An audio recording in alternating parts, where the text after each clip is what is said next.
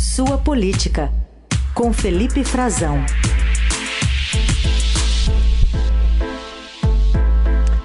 Oi, Frazão, bom dia. Bom dia, Carol. Bom dia, Heisen. Bom dia para os nossos ouvintes. Bom dia. Frazão, o assunto que a gente começa a falar contigo é sobre essa tragédia Anomami. A gente estava até conversando agora há pouco com um empreendedor que atua há mais de três décadas lá na região da Amazônia, falando um pouco da questão social, né, de como é que esses impactos econômicos, sanitários acontecem ali, até com esse fluxo, essa migração que a gente está vendo desses garimpeiros que atuavam na região e a partir dessas operações e desses deadlines dados pelo governo federal estão deixando a, a terra em Anomami. Inclusive, agora há denúncias de assassinatos de indígenas por esses garimpeiros nessa, nessa saída.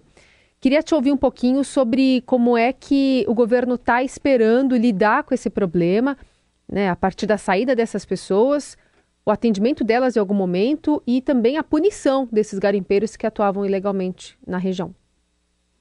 Essa talvez seja, Carol, a fase mais difícil desse, dessa operação, né? Essa operação que está para se iniciar a sua fase de combate. Há, inclusive, a perspectiva, espera-se que uma comitiva de ministros chegue à terra indígena em Anomami nessa quarta-feira, ministro da Defesa, ministro da Justiça, a ministra dos Povos Indígenas, a Sônia Guajajara, já está por lá, o ministro dos Direitos Humanos, o ministro Silvio Almeida, também vai. Existe uma comitiva para chegar, para dar início a sua operação é, de combate em solo e também aéreo, que a gente já viu algumas medidas sendo anunciadas. A Polícia Federal já está atuando na região, mas seria uma, uma operação depois da assistência humanitária que a gente está vendo, com cenas gravíssimas, né, cenas muito chocantes e que continuam continua a ocorrer essa operação de ajuda humanitária, tem essa ação de combate que deve se iniciar essa semana. Enquanto isso, já que ela foi anunciada propositadamente para que os garimpeiros saiam da região para minimizar o potencial de conflito, potencial de, de riscos e mortes. Mas a gente já viu que isso está acontecendo. Né? Começaram a surgir as primeiras denúncias de três indígenas assassinados no fim de semana e essas notícias começam a se confirmar. Ontem a ministra Sônia Guajajara disse que um foi baleado e morto, e tinha um outro baleado e ferido na terra indígena por garimpeiros, e há dois ainda sendo procurados. Quer dizer, teria sido três mortes de indígenas Yanomami que teriam é, é, ocorrido em confronto com garimpeiros. Esses garimpeiros, muitos deles não têm como sair da região, vários estão saindo por meios próprios e o governo está deixando que isso ocorra. Aí, com a sua pergunta, Carol, o que fazer com, essa, com essas pessoas, né? Elas vão ser presos, vão ser identificados, é, vão poder entrar em outro lugar, porque essa é a grande preocupação, né? Eles vão sair de lá, deixando a região num estado precário, de, de uma, já que essa, essa, atividade de garimpo ilegal gera uma, um grande dano ambiental, dano social, é, destrói mesmo regiões dentro da terra indígena, e vão poder se deslocar para outras, ali ao lado é, não tão ao lado assim, mas no mapa, quando a gente olhar, né, é, fica muito próximo, tem a Raposa Serra do Sol, que também sofre com invasões, e essas pessoas, aos milhares, estão saindo de lá sem nenhuma forma de controle. Existe é, também uma mobilização do governo local, do governo de Roraima, para garantir a segurança pública, mas não há muito controle, não há vias de saída dessa terra indígena, a não ser formas clandestinas de, clandestinas de ingressar e sair de lá. Por isso, toda essa preocupação que essas pessoas têm estrutura também para se deslocar para outras regiões e se instalar e continuar essa atividade econômica que é ilegal, é uma atividade que mais que sustenta boa parte dessas pessoas. Então tem um conflito, né, tem uma questão social muito grande aí por trás. E tem agora, eles não estão saindo de lá com tanta facilidade, né, Carol Heisen, por causa dessa zona de defesa, de identificação e defesa, uma zona de exclusão aérea que foi uhum. estabelecida pelo governo federal, controle do Ministério da Defesa, que tem uma informação que quase ninguém está falando nisso, mas em último caso, as Forças Armadas podem abater um avião desses que levantar voo. É por isso que ninguém está sobrevoando agora. Tem, foram estabelecidas algumas camadas, algumas áreas de sobrevoo, mas eu ouvi de um, de um assessor ministerial que está indo acompanhar essa eh, viagem, essa comitiva, que isso é claro, nos bastidores o governo não está falando disso, mas eh, a lei prevê que, no, em último caso, em última instância, eh, pode-se derrubar um avião que represente algum tipo de ameaça. E isso precisa ser identificado, né, e essa operação é conduzida pelas Forças Armadas, no caso, pela Força Aérea Brasileira.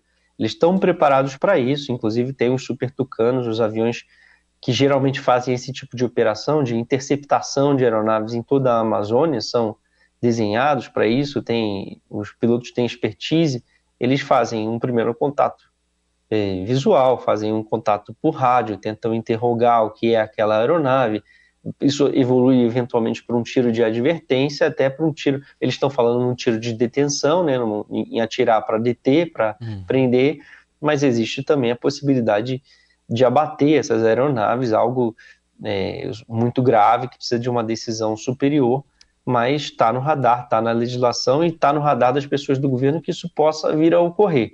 É, seria um caso extremo, né? seria um caso que esse avião teria que gerar algum tipo de ameaça às instalações civis, militares, está sobrevoando algum local que possa representar ainda um dano maior. É, há toda uma, um, uma questão legal sobre isso, mas é, isso está previsto na legislação brasileira, né, Raíssa e Carol?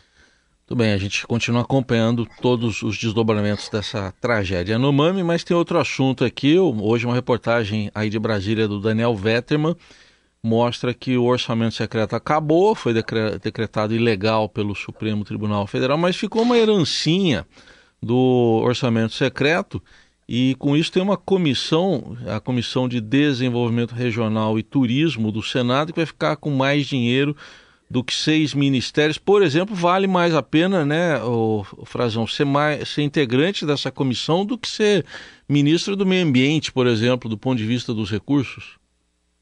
Verdade. Imagina você se não vale mais a pena ser presidente dessa comissão, né? Mais Porque ainda. aí é, aí é, é que está a disputa agora, né? Essa comissão é uma super comissão, muito interessante essa reportagem que o, que o Daniel detalhou hoje para a gente no Estadão, com 7,6 bilhões de reais para se distribuir, porque esse dinheiro era do orçamento secreto, né? estava nas emendas do relator, e agora esse dinheiro ele vai para as emendas de comissão. Essas emendas já existiam, mas sempre eram não ou não eram pagas, executadas, né, como a gente fala no, jarg no jargão, não eram é, empenhadas, o dinheiro não era reservado e nem sequer desembolsado pelo governo, porque elas não tinham dono, não era uma emenda individual. Um parlamentar, um senador, um deputado não corre atrás eh, da execução orçamentária de um dinheiro desse como, como um dinheiro que está carimbado para o, o nome dele, né, para que ele decida sozinho. Então, essas emendas ficavam muitas vezes é, no orçamento, eram usadas para outras finalidades, ou sequer não eram executadas, né? não eram é, pagas, nunca se via o dinheiro.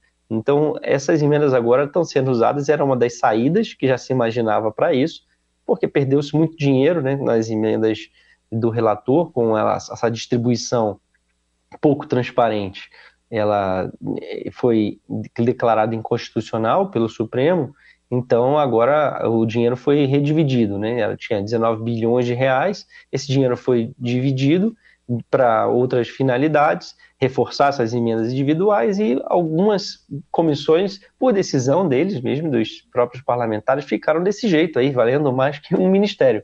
E agora abre-se uma guerra, né, uma briga, uma disputa para quem vai presidir, para quem vai participar dessa comissão, no caso dessa comissão que trata exatamente de um dos ministérios que na época do governo Bolsonaro foi central, o desenvolvimento regional, central na distribuição dos recursos do orçamento secreto, executa muitas obras pelo país.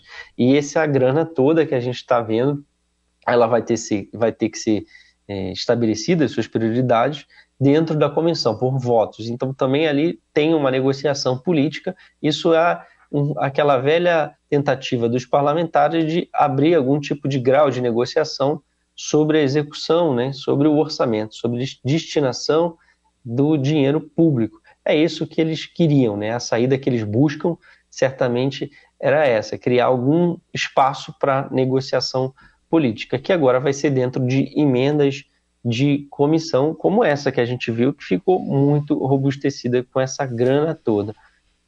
Muito bem. A gente vai tentar entender um pouquinho melhor sobre esse assunto nos próximos dias, né? Agora também. É, tem que ver quem vai comandar, hein, Carol? Tem então... que ver então. com quem vai comandar, quem é que vai colocar o dinheirinho lá, quem é que vai ter a. a, a esse deve ficar com, com certamente com o, com o centrão, né? Tá dando comichão para ver quem vai comandar a comissão. É, é. A comissão, essa comissão aí, é, que você está com comichão, ela vai ser disputada, acho que principalmente pelo Centrão. Não vai ter, uhum. Carol, você imaginava que fosse pelo governo? Eu é. acho que, pelo que eu tenho de informação, o governo não vai, não vai ter. Tá precisando. Poder. É, o governo está precisando trazer mais gente para a base parlamentar, né? A votação da Câmara e do Senado, no caso essa é uma comissão do Senado, ela não é uma base tão ampla assim.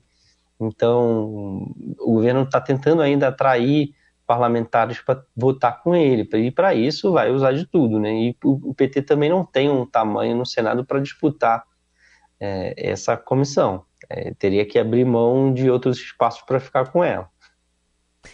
Seguimos acompanhando. Felipe Frazão nos ajuda também. Obrigada, Frazão. Quinta. Obrigado você, Carol. Tchau. E Raíssen Abac e aos nossos ouvintes. Quinta-feira a gente volta aí com mais informações sobre Brasília. Tchau, tchau.